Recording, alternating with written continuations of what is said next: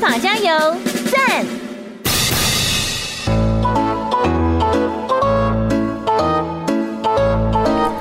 来进行今天的司法加油赞，邀请所有的空中朋友一同来为司法加油说声赞。今天呢，我们在现场很开心，邀请到的是司法院刑事厅文嘉倩文法官。Hello，法官您好，主持人好，各位听众朋友大家好。今天要跟法官来聊这个话题，跟所有的朋友都息息相关。你有可能有机会都会成为这个身份哦，叫做国民法官制度。那大家也都知道，其实透过尽管跟这个司法院非常用力的宣传哦，他在一百零九年。三读通过，一百一十二年就是今年的今年吧？对对，今年的一月一号开始正式实施了。可是有些人，你是不是还一知半解，觉得哎，我有没有资格？我有没有机会成为国民法官？所以今天再请法官来跟所有的朋友聊一聊有关于这个话题。法官，听说要成为一位国民法官比中乐透还要难，是真的还是假的啊？那呃，国民法官呢，是从呃呃从地方政府所给的这个名册里面呢去海选出来的哈，但是它是随机抽选出来的。嗯，那其实我们第一批的这个备位国民法官，就是未来有机会成为国民法官的人呢，已经在去年的十二月呢，都应该已经收到通知了哈。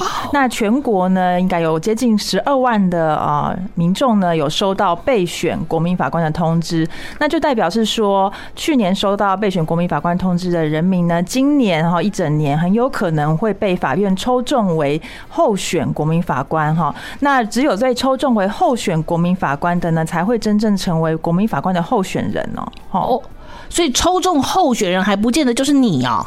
对，那如果是抽中候选国民法官的话，他就是等于是在这个具体的个案某一个个案当中抽了这些候选人出来。对，那这些候选的国民法官呢，他们就要到法庭哈，那会去接受检察官、辩护人跟法官的一些询问哈。是，那询问会是主要是先问他说，他可能有没有一些不符合担任国民法官的事由啦哈，不符合的资格，或者是他想要拒绝啊哈，他有一些符合法定的事由可以拒绝，或者是说他。他可能有一些没有办法公正执行职务的情况，比方说他可能真的有所偏见哈，或者是他跟当事人有关系哈，那这些人可能就会被排除。那经过这样子的询问哈、筛选啊，排除一些不适当的人之后呢，那会再做抽选的程序，最后抽出来的六位才是正式的国民法官。十二万的备选人，然后第一你要先在是一个区域性的嘛，对不对？对对。台中只有在台中周边的人才可以选嘛，对，就是说在当地的呃国民法官的资格呢，是必须要在这个地方法院的辖区哈，是继续居住满四个月以上，然后要是二十三岁以上的国民。哇！那去年十二月收到备选国民法官通知的人呢，应该都是符合这样子的资格的。去年十二月是用什么方式通知啊？呃，是。已经寄了那个备选国民法官通知，一份一份寄给每个文件纸本，对对对，所以对对，所以全台湾吗？对，全台湾，我有收到吗？没有收到就不是 备选国民法官，我有可能不是备选呢。如果去年十二月没有收到备选国民法官通知，就是表示今年不可能会被抽到。哦哦，所以全台湾你有可能今年就不是备选，有可能明年才是备选。对，有可能今年底如果再收到备选，就表示是明年的。对，天哪，你要先备选这十二万哦，然后你还要住在这个案件发生的区域哦，案件发生的区域这这么多人里面选六位。才六位呢，难怪说这个比大学联考难很多很多，比中乐透还要难。好了，不过相相信有些人都还是跃跃欲试，很兴奋啦。一共选六位嘛，对不对？一个案子会有六位国民法官，一个案子另外会有备位国民法官，可能一到四位，看案子的需求而不同。是是，有什么资格的人不可以参加国民法官呢？那有一些人哈，如果符合某一些资格的话，他就是没有资格来担任国民法官哈。比方说，他如果是啊现在有案件在进行，刑事案件在进行当中的被告哈，或者是他被有判决有罪的有期徒刑宣告确定了哈，或者是他自己人身自由受到拘束，比方说他在呃监所哦执行哦，或是在押。那或者是说他的心智状况哈，有没有办法跟人家沟通的情况，没办法自理生活，受到监护或辅助宣告的人。是是。那或者是说他具有某一些身份，比方说像总统啦哈，当然不行。行政机关的首长啦哈，当然不行。那民意代表、立委啊，当然不行。那这些主要是怕政治影响司法。是是。那所以具有这些呃政治的一些职务的话，就没有办法担任。那另外还有包括法官、检察官、律师哈，嗯，也不行哦。那当然对，因为已经是司法人员了哈，那当然也是不行担任的。嗯，那另外还有军人跟警察也不行哈，更重要的职务。对，那主要是考量到社会安全跟国家安定，他们其实是。呃，不可或缺的哈。如果说他们有几天都不能来执行职务，可能怕会影响国家安全呐，或者是社会治安呐哈。对，所以军人跟警察也是不可以。那另外还有就是，如果他没有完成国民义务教育的话，哦，也是不可以的。因为主要是在整个审理的过程当中，会有一些证据会出证，那要听检察官辩护人的主张，嗯，那最后还要评议去做讨论，所以可能要有一定程度的一个理解能力跟表达能力哈。那所以呢，以国民义务教育来作为一个呃。标准哈，基本的标准哈。那另外就是说，如果他有呃有一些事情哈，可以认为说他没办法公正审判，比方说，如果把他选任程序的时候，检察官、辩护人问他一些问题的时候，发现他特别的偏颇哦，偏激。嗯，对，那像这样子的话，可能也是会被排除的。嗯，那另外呢，就是有一些状况是说，他虽然没有刚刚我讲的这些事情，对，他理论上他被抽到，他是有义务要来担任国民法官的。但是呢，因为法律考量到说，我们不要让人民造成太大的负担哈。如果真的对他生活啊、经济呀、哈、家庭造成重大影响的话呢，可能就不适合勉强他过来。是，所以这种情况他是可以拒绝的。哦，那可以拒绝的理由呢，就包括。比方说他七十岁以上，年纪大了，对，因为年纪大，有的时候一开庭可能一天开六个小时哦，连开五天，三天或五天，那这样太辛苦了哈。是，那所以呢，七十岁以上他是可以拒绝。当然，如果他觉得他很想来，还是可以来，但是他也可以拒绝，可以拒绝。对，那如果是老师或学生，也可以拒绝的原因是因为学生有受教权。比方说，他如果连续五天不能去上学，他可能会想他受教权。那老师是因为要。照顾到学生的受教权，所以老师的部分也是可以拒绝。对，那另外就是说，如果他家里有一些重大的情况，比方说他有一些特别老或特别幼的，非他不可，一定要他照顾的哈，或者是说他如果因为呃他不在家里哈，没办法工作的话，会影响到他家里生活哈的这个。重大的一个情况哈，或者是他自己有一些重大的疾病伤害，但是又还没有到达刚刚所讲的监护或辅助宣告的情况。嗯，那但是他有一些重大疾病或身心因素，他没办法执行职务了。那这些情况他都可以拒绝的。嗯嗯，好。所以他如果收到呃备选国民法官通知或者是候选国民法官通知的时候，他其实是就可以先去表达他有这些可以拒绝的事情。哦，那如果法官就觉得说，哦，哎，确实这个可以拒绝的事由，我觉得很有道理。那法官就会直接把他除名了，嗯嗯，所以他选任程序当天他就可以不用来哦。对，所以这个拒绝这个动作，我需要打电话或是书面还是怎么样去做完成？说我真的不行嘞，就是说法院会发那个资料，就是发那个通知书上面其实就可以填载，那他可以寄给法院。当然他也可以，如果说他真的觉得要用电话再告知跟法院确认后，嗯哼，那也是 OK 的。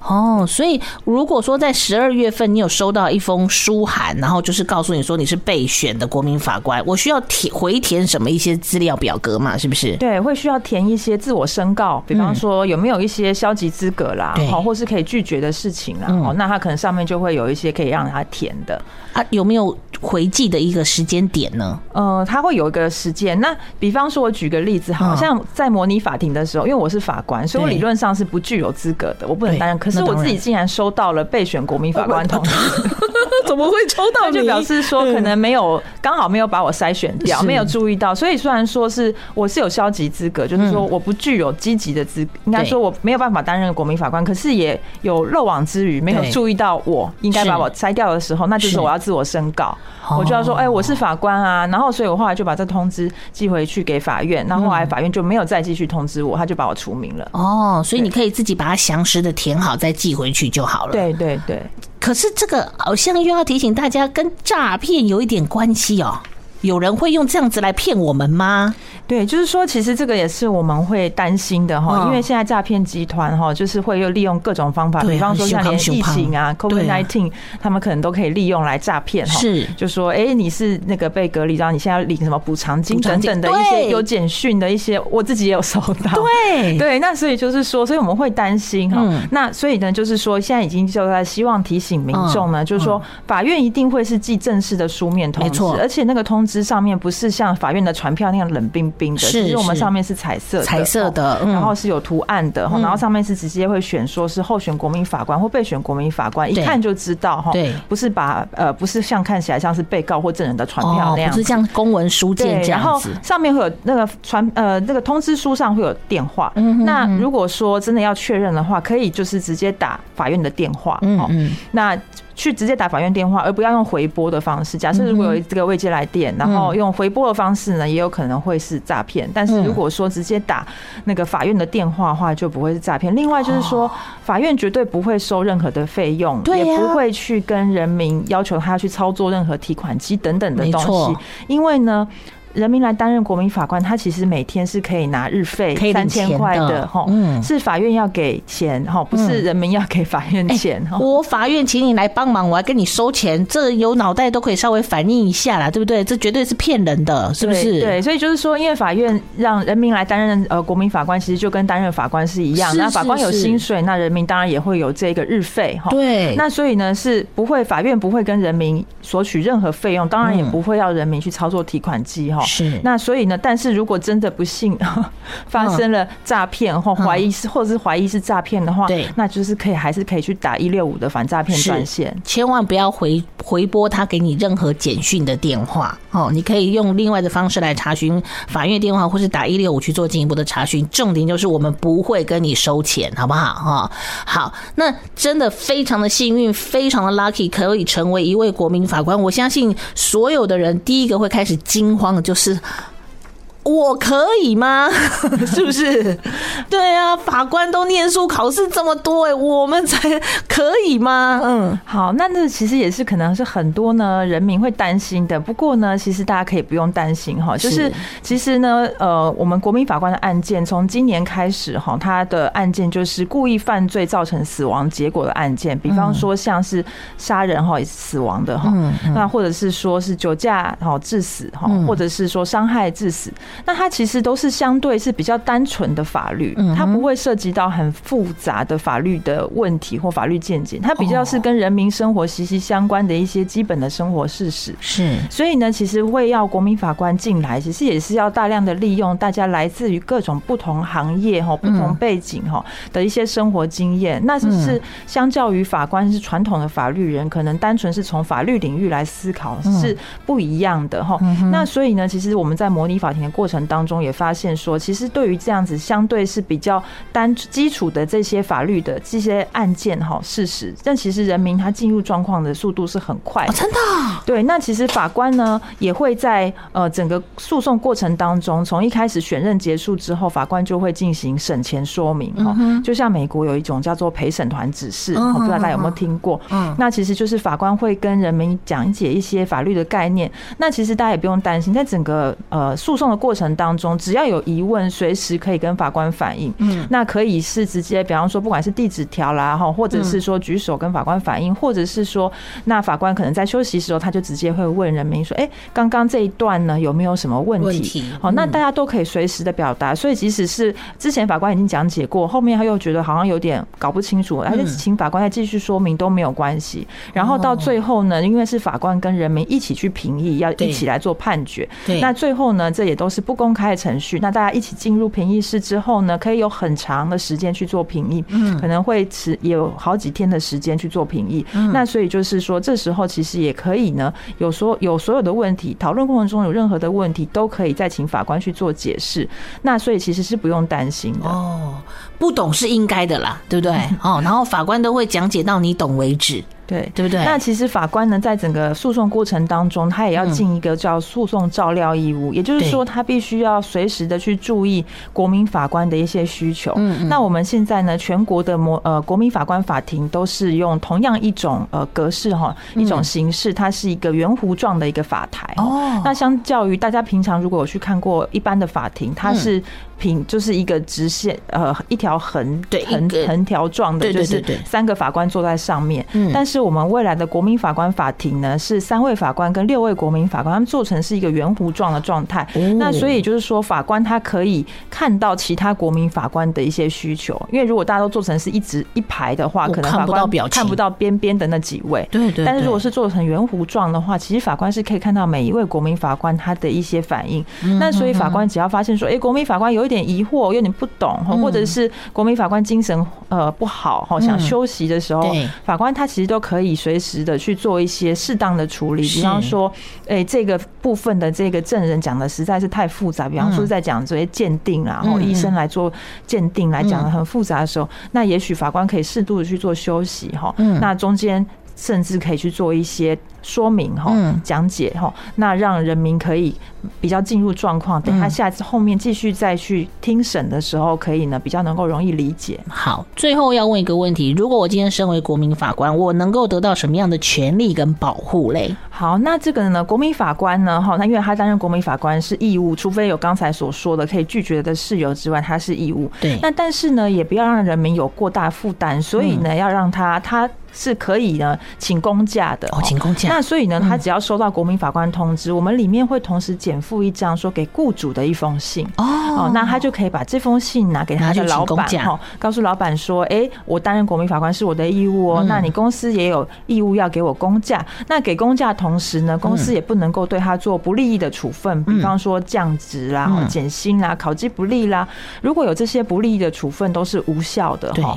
那所以呢，这个就是对国民法官的一个保障。那另外说还有刚才有提到的，每天。会有三千块的日费，日费哦。那所以就是说，他请公假的同时，他还是可以领雇主的薪水。那他同时又可以领到法院的这个日费哈。那这也是对他保障。那另外还有就是说，对他的这个隐私哈，个人资料也是有所保障的。对，也就是说，他在法院的过程当中，不管是候选国民法官，还是他最后被选任为国民法官，大家称呼他都是用代号。哦，那国民法官彼此之间也都是叫对方代号。代号。那所以他的基本的资料、个人资料是不会泄露到外面去。那另外还有就是说，在评议最后在评议的讨论时候，比方说，哎，赞成是有罪无罪啦，赞成要判多少多重的刑度、多轻的刑度等等的这些叫做评议秘密哈。嗯，那评议秘密也是不会泄露。那国民法官彼此之间也不可以去泄露彼此的讲的那些内容，那目的是为了要保护在里面的国民法官，他能够心无旁骛，不用顾虑哦，他这样讲的这些新政哈，之后会被拿出去利用哈，会被影响，或甚至会被恐吓。那所以呢，他可以。放心的把他的新政讲出来哈，那透过评议秘密的保护，也可以让国民法官真正能够把他的意见讲出来，把他想要做的一个判决的一个想法呢说出来。所以我们会对个人的资料做一番保护，对，会。所以如果说真的判决，有些人会想的比较多，说啊，我今天判他怎样，他会不会挟怨报复我？他知道是我判的呢？那因为呢，在判决中是不会写国民法官的名字，他也连国民法官代号都不会写，都不会写。判决里面只会写说这件事经过。国民参与审判，哦那还是判决还是挂三个法官的名字哦。那所以呢，其实国民法官他不会，他的身份其实是不会被揭露的，不会被揭露的。对哦，所以也不会有媒体采访说，采访我说，哎哎，他他他就是国民法官，没有。对于媒体采访这件事情呢，那其实是说，如果他自己愿意接受采访的话，还是可以采访，就是但是必须要在他的职务终结之后，比方说宣判之后，哦，宣判之后，对，但是一定要经过他的同意，自己本人同意才可以。如果不同意的话，当然就是不能采访他。OK，好，所以呢，已经做好非常完善的保护，也保护了你自己的权利，而且不影响到你的工作。重点是这个生活上面该给的旅费，我们还是有给嘛，对不对？哈，不过这是一个全民的义务啦，对不对？对。好，如果说你真的非常的 lucky 被抽中了，我觉得你就应该要好好享受这个过程，然后去参与当当国民法官的感觉嘛。嗯，如果说我们对于这整个的过程还有想要更进一步的了解，有相关的网站可以做查询吗？呃，司法院有网站哈，那司法院里面有国民法官专区哈，进入官网的首页呢，然后有国民法官专区，里面还会有一些呃有关于那个不管是法条啦哈，或者是说有一些简报啦哈，或者是一些宣传品啊哈，那大家都可以上去好参阅。嗯，我觉得司法院很棒，他们做了很多很多深入浅出、有趣的图片、影片，甚至是呃这个动画，通通都有告诉你这个国民法官到底是怎么样的一回事。看看影片，看看资料，你就能够做更深入的了解了。今天非常谢谢法官，谢谢您哦，谢谢谢谢大家，谢谢，好，拜拜。